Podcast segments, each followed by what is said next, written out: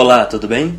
Aqui é o João Vitor, fundador do Empreenda Junto e apresentador do Empreendendo Cast, o podcast para quem quer empreender. No episódio de hoje, nós vamos continuar falando sobre modelos de negócio. Na nossa última conversa, nós apresentamos o que é um modelo de negócios, comparamos com um plano de negócios e falamos um pouco mais sobre as ferramentas que são utilizadas na hora de construir o um modelo para a sua ideia. Nós também apresentamos o framework que utilizamos aqui no Empreenda Junto antes de construir um modelo de negócios. Nós definimos qual o problema que queremos resolver, como faremos isso, para quem faremos e qual é o produto que resume a nossa proposta de valor, para só depois realmente começarmos a trabalhar no nosso modelo de negócios. A partir de agora, nós vamos nos basear no Business Model Canvas como direcionador dos nossos podcasts. O motivo é bem simples. O Lean Canvas que utilizamos aqui no Empreenda Junto é otimizado para startups, enquanto que o Business Model Canvas pode ser utilizado por qualquer empresa, independente do seu segmento ou estilo de gestão. Por esse motivo, para garantir que mais pessoas possam se aproveitar do conteúdo que estamos gerando, iremos nos basear no Business Model Canvas. Então, sem mais delongas, vamos começar a falar sobre ele.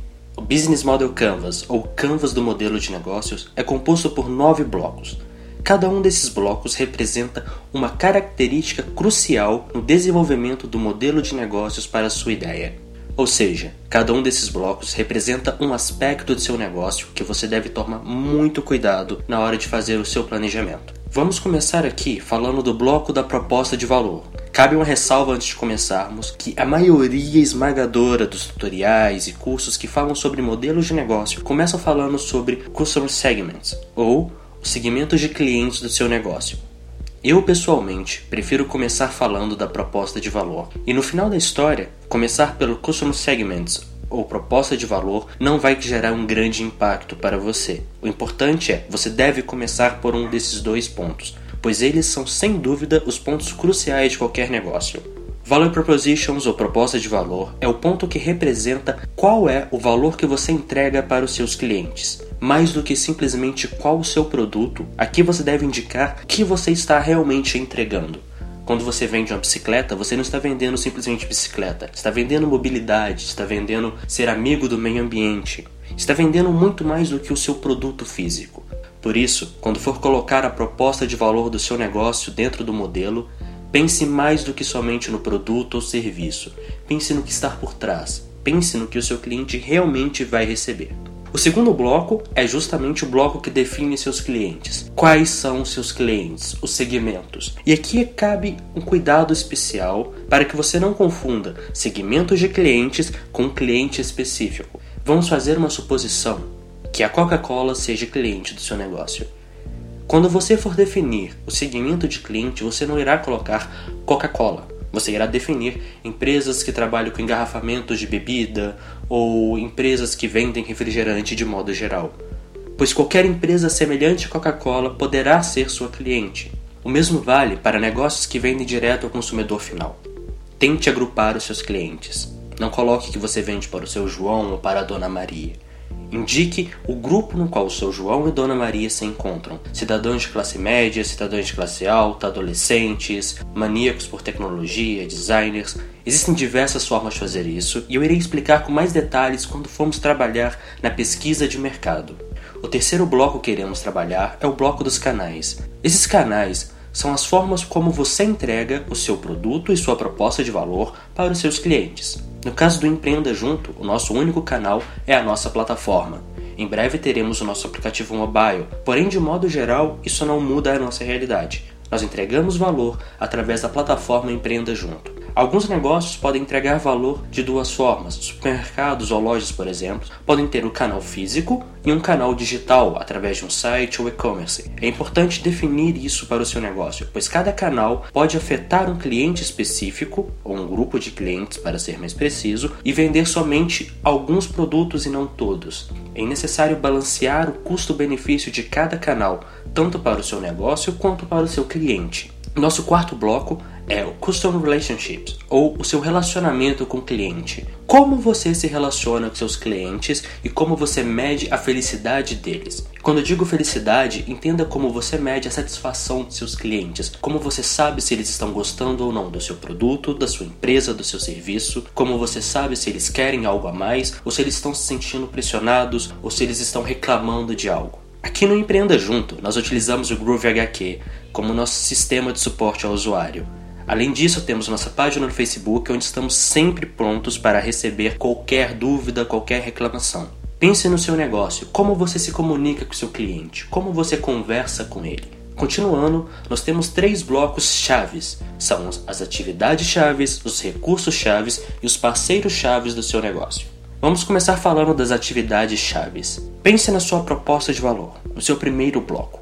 Quais são as atividades que você precisa desempenhar para ser capaz de entregar aquele valor para os seus usuários. Essas são as suas atividades chaves. Você pode dividi-las em produção, caso você esteja vendendo um produto físico, resolver problemas, caso o seu maior valor seja o suporte ao cliente, como é o caso das Zappos. Você pode falar que é desenvolver a sua plataforma, como é o caso do Empreenda Junto, que é o networking, como é o caso de muitos consultores e mentores de negócios. O que importa aqui é pensar eu tenho uma proposta de valor, eu entrego algo para os meus clientes. O que eu não posso deixar de fazer para ser capaz de entregar esse valor?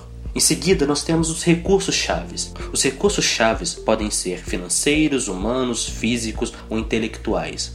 São recursos necessários e fundamentais para o funcionamento do seu negócio. Nós podemos colocar aqui, por exemplo, uma patente para grande parte dos negócios físicos que existem hoje. Um grande capital humano é essencial para basicamente qualquer empresa hoje em dia ou recursos físicos como ter uma grande área disponível para estoque. É o caso de várias empresas que trabalham com envio de materiais, estocagem, logística, fábricas.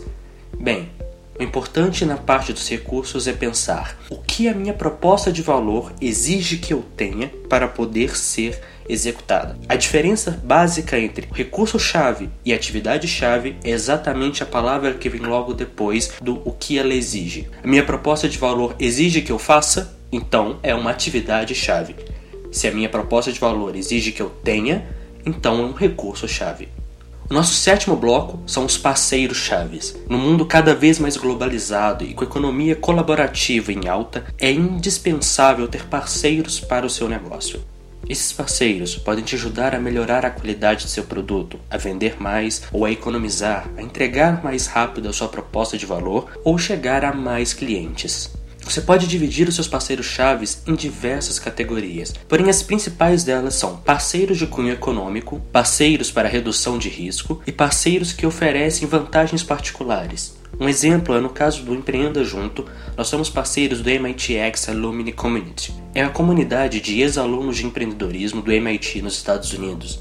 Esse parceiro nos ajuda no processo de internacionalização da plataforma. No momento certo, quando quisermos crescer para fora do Brasil, nós temos uma base não só de usuário, mas de divulgadores e apoiadores que vão nos ajudar a chegar a diversos países com muito mais facilidade do que se fôssemos fazer sozinhos. Continuando, nós temos a estrutura de custo do seu negócio, ou bloco do Cost Structure. A ideia básica aqui é pensar o que o seu negócio gasta, com que você precisa se preocupar. Recursos pessoais, marketing, compra de produto, pagar fornecedores, o que é realmente caro, o que realmente custa muito para que você mantenha. Recursos e atividades chaves, no geral, também são ligados a custos chaves, custos expressivos para o seu negócio. Todo custo essencial para o funcionamento do seu negócio deve ser indicado nesse bloco.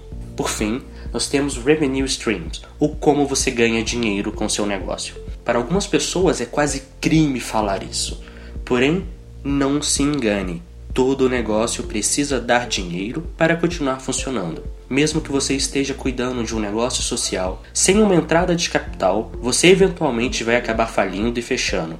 O que, do meu ponto de vista, é muitas vezes pior para a sociedade do que um negócio tradicional voltado para o lucro. Um negócio social que vá à falência deixa muito mais do que somente seus criadores desamparados. Centenas, milhares, às vezes milhões de pessoas que dependiam daquele negócio podem ficar sem suporte do dia para a noite. Portanto, mesmo que você não seja movido pelo lucro, a busca pelo lucro é necessária para manter o seu negócio funcionando. Quando falamos do revenue streams, nós temos dois tipos principais.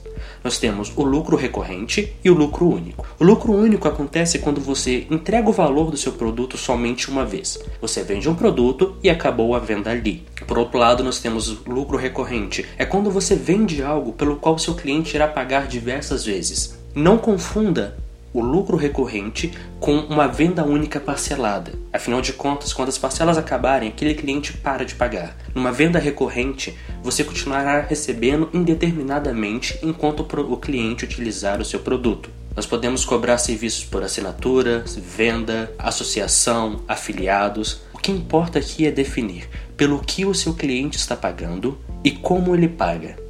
Então, assim, chegamos ao final do nosso segundo podcast sobre modelos de negócio. Nesse podcast, nós temos uma visualizada rápida em cada um dos nove blocos do modelo de negócio, além de explicar o que cada um deles realmente representa. Eu espero de verdade que esse podcast tenha te ajudado a entender um pouco melhor sobre como usar o modelo de negócios para pensar numa forma de tirar suas ideias do papel. Caso tenha qualquer dúvida, por favor, envie um e-mail para empreenda@empreendajunto.com ou me contate através das redes sociais. Estamos em todas com o nome Empreenda Junto. Espero que tenham gostado desse podcast e até o próximo.